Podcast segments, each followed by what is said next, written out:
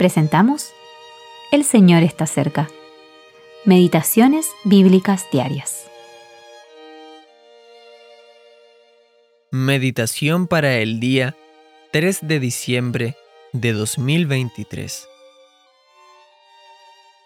Jesús, después que fue bautizado, subió luego del agua, y he aquí los cielos le fueron abiertos, y vio al Espíritu de Dios que descendía como paloma y venía sobre él. Mateo capítulo 3 versículo 16 Los cielos abiertos Se podría escribir un libro sobre este pasaje.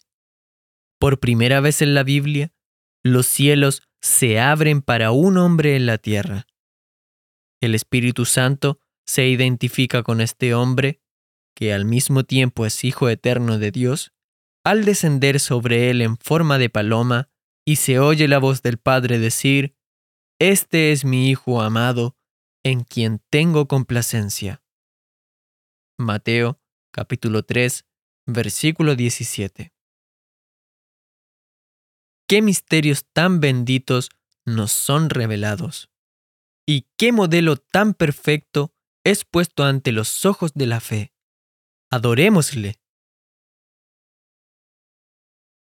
Después de su vida de servicio, muerte, sepultura y resurrección, el Señor Jesús ascendió al cielo y Dios le dio un lugar de honor.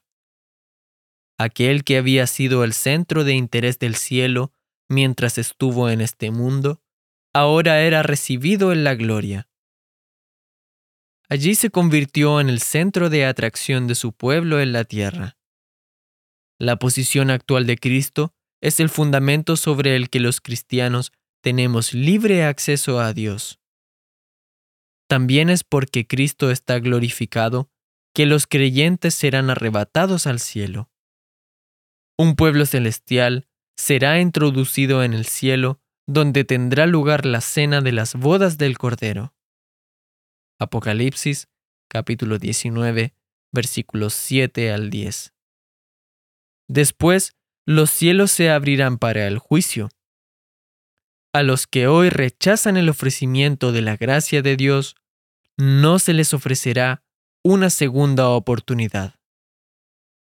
El reino de mil años, reinado de paz, será la última ocasión en la que los cielos estarán abiertos. Muchos profetas lo han indicado, y fue confirmado por el Señor a Natanael. Juan capítulo 1, versículos 50 al 51. Como el Hijo del Hombre, Jesús será el centro de todo el universo y el vínculo entre el cielo y la tierra. Los ángeles subirán y descenderán sobre él, dando paso a un despliegue continuo y público de bendiciones, una corriente de oraciones y respuestas que se elevará hacia el cielo, y una corriente de bendiciones que descenderá del cielo. Alfred E. Bauter